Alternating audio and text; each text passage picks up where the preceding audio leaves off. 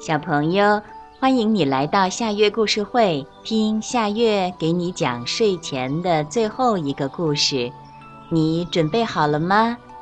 现在夏月故事会开始了。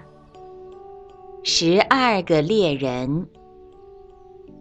从前有一个王子，他订婚了，非常爱他的未婚妻。有一天。王子的家里捎来了信，说爸爸病得很严重，要在临死之前再见王子一面。因此，王子向他最心爱的人告别，说：“我不得不离开你回家去，我把这戒指留给你作为纪念。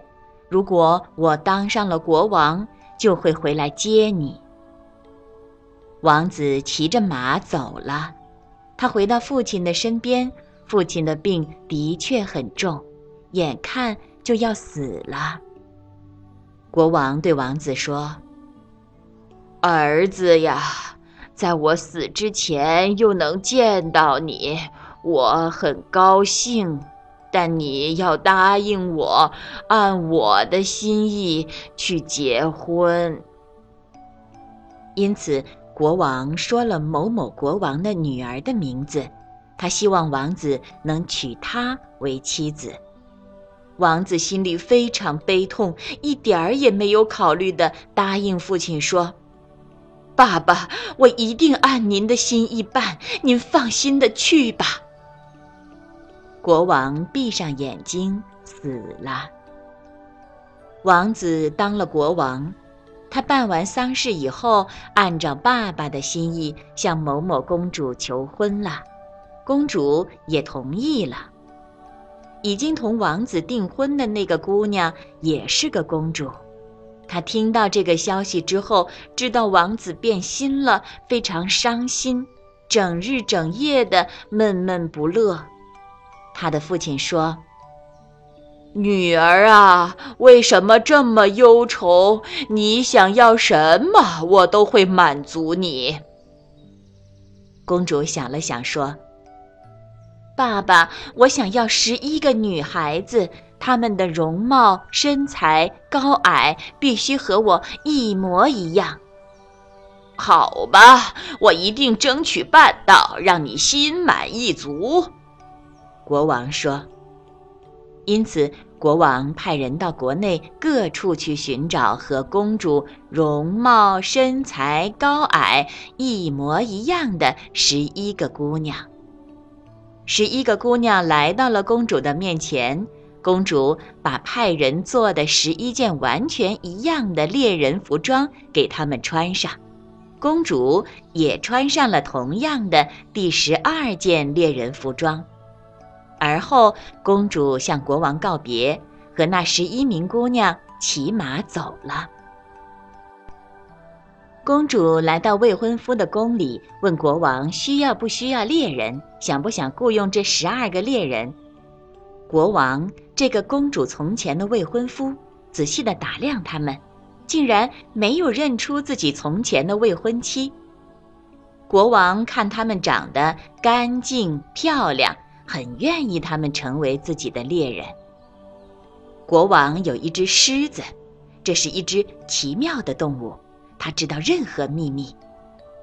有一天晚上，狮子对国王说：“国王，你以为那是十二个猎人吗？”“嗯，是十二个猎人呢。”国王回答说。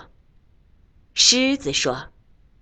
国王，你看错了，那是十二位姑娘。国王说：“你有什么证据吗？”“嗯，那我就给你找出证据，请你吩咐人在候客室里撒上一些豌豆。”狮子说：“让他们那些人在豌豆上走，就会知道了。如果是男人的话，他们的脚步坚实有力，豌豆就会一动不动。”如果是女人呢？她们迈着小步，拖着脚走路，豌豆就会滚动的。国王对这个建议很满意，就派人撒上了豌豆。俗话说“隔墙有耳”，国王有个仆人，同猎人们关系很好。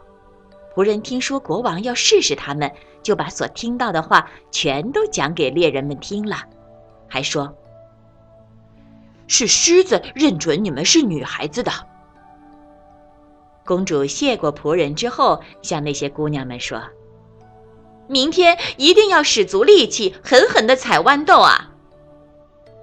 第二天早上，国王召唤十二个猎人。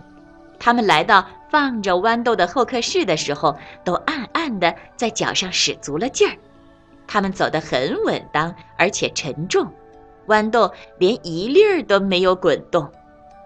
国王对狮子说：“狮子，你骗我！他们走的都是男子的脚步啊！”狮子回答说。他们知道你在试探他们，因此脚上都使足了劲儿。下回请国王把十二台纺纱机放在候客室里，再试一次吧。他们走过的时候一定会停下来看的。如果是男人走过，他们就不会那样。国王对这个建议很满意，就派人把纺纱机放到候客室去。那个同猎人关系亲密的仆人对猎人们说出了国王的计谋。公主嘱咐那十一个姑娘说：“再坚持一下吧，不要去看那些纺纱机。”第二天早上，国王召唤十二个猎人，他们来到候客室，看见纺纱机，便转过脸看都不看一眼。因此，国王对狮子说：“狮子，你骗我！他们是男人，纺纱机他们都不看一眼。”狮子回答说。他们一定知道你在看他们，因此才一眼都不看呐。国王再也不相信狮子的话了。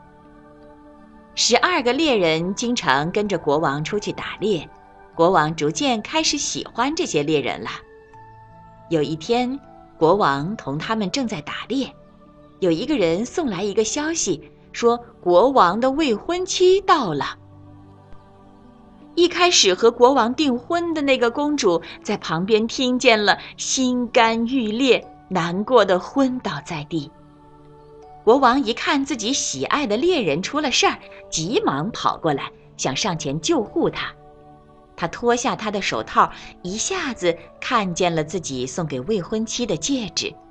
国王再仔细地看看他的脸，一下子就认出他了。国王被感动了，他亲吻着心爱的人。公主睁开双眼。国王说：“你是我的，我是你的，我们再也不分开。世界上没有人会改变我们的关系。”国王派下人到另一个订了婚的姑娘那儿去，告诉她国王已经有了妻子，让她回国去吧。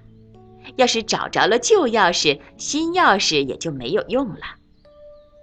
他们举行了隆重的婚礼，因为狮子讲真话，得到了国王的宠。小朋友，这个故事的名字是《十二个猎人》，这也是今天的最后一个故事。现在到了该睡觉的时间，好好的睡一大觉，做个美梦。我们明天再见了，晚安。